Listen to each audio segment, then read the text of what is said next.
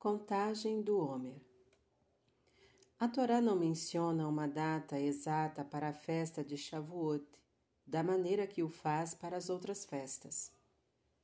Sua data é vinculada ao Sefirat HaOmer, a contagem de dias entre Pessar e Shavuot. Começamos a contagem do Homer a partir do segundo dia de Pessar, contando quarenta e nove dias, que são sete semanas. E no quinquagésimo dia festejamos Shavuot. Temos o costume de fazer uma berahá especial todas as noites, durante a reza de Arvit. Sobre a contagem, por que contamos esses dias? A contagem do Homer tem duplo significado: agrícola e espiritual. As três festas de peregrinação são caracterizadas pela Torá também pelas estações vingentes na Terra Santa.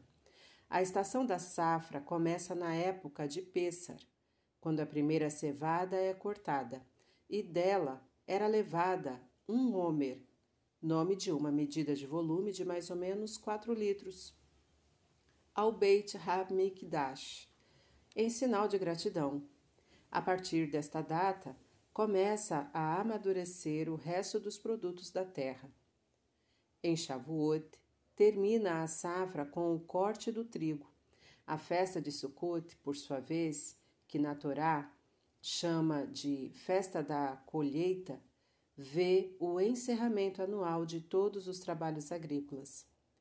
Segundo o preceito da Torá, todo dono de terra que colheu qualquer uma das sete espécies pelas quais se destaca a terra de Israel trigo, cevada, uva, figo, romã, azeitona e tâmara era obrigado a levar as primícias desses produtos, bicurim, ao Beit HaMikdash, aos Koanim, o prazo para levar os bicurim do Beit Hamikdash se prolongava desde de Shavuot até a festa de Sukkot.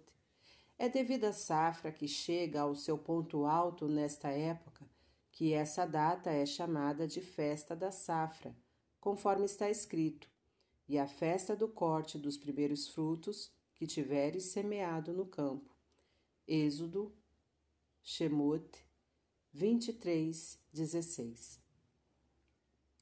No tempo de Beit Hamikdash, quando a maioria do nosso povo vivia em paz na Terra Santa e lavrava a terra, a agricultura marcou profundamente o caráter desta festa. A época de Bicurim era inaugurada com a impressionante cerimônia da apresentação da oferenda dos dois pães que a Torá chamava de oferenda nova. Números, Bamidbar 28, 26. Voltemos agora ao lado espiritual e intelectual da contagem do Homer, que interliga Pessar a Shavuot. É o conjunto dessas duas festas que simboliza a inteireza da redenção. Pessar marca a libertação física e Shavuot a libertação espiritual e intelectual, cuja primeira etapa foi a libertação física da escravidão e o êxodo a ser completada em Shavuot. Quando recebemos a Torá junto ao Monte Sinai, o povo recebeu o seu conteúdo espiritual e sua bagagem cultural que iluminaram o caminho de sua vida.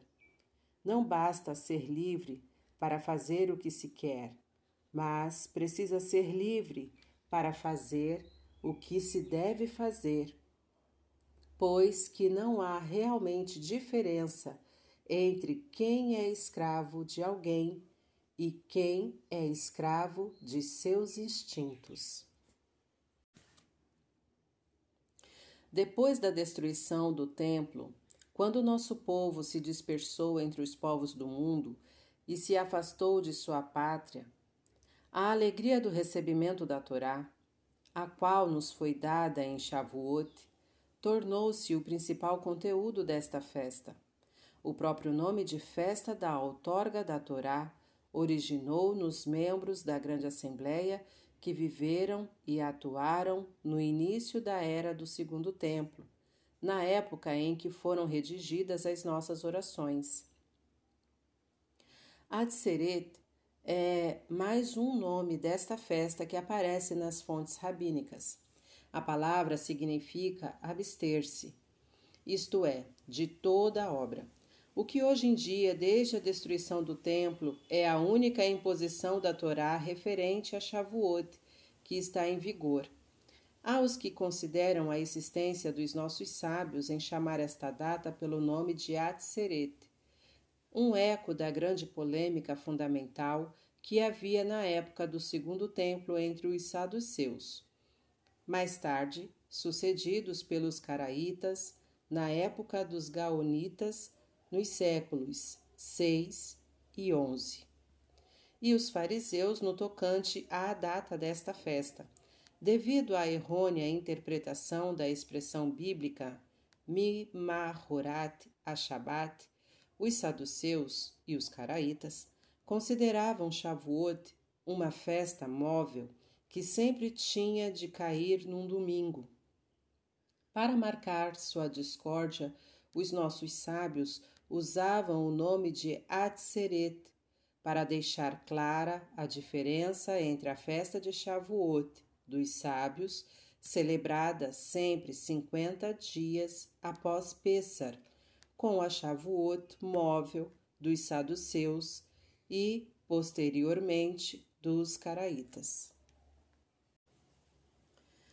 Realmente, Shavuot não conta com preceitos específicos como Pessar e Sukkot, mas as comunidades judaicas do leste e do oeste supriram ao longo dos séculos essa falta e deram expressão ao significado do dia através de costumes e símbolos que exprimem numa atmosfera singular o significado íntimo desta data.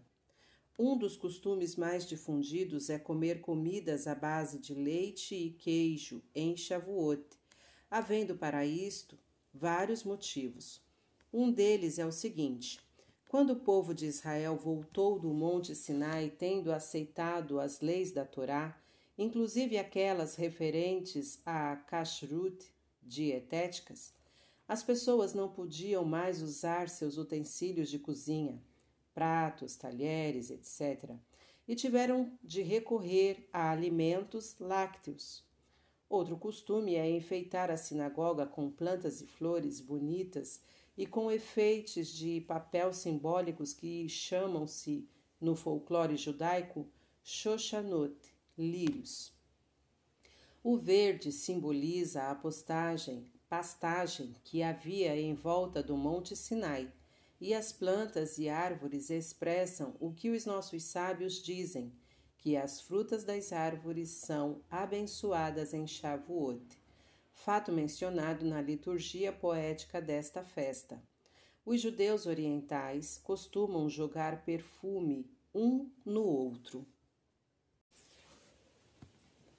Um costume conhecido, aceito em todos os recantos do mundo judaico, é o estudo da Torá durante toda a noite de Shavuot. Este costume é muito antigo. Os eruditos estudam e se aprofundam na sabedoria da Torá com grande entusiasmo e alegria.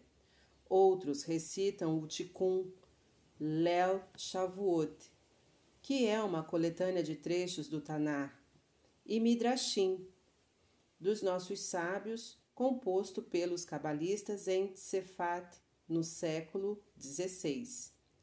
Terminado o estudo ao raiar do sol, encerra-se a vigília com a oração matutina festiva.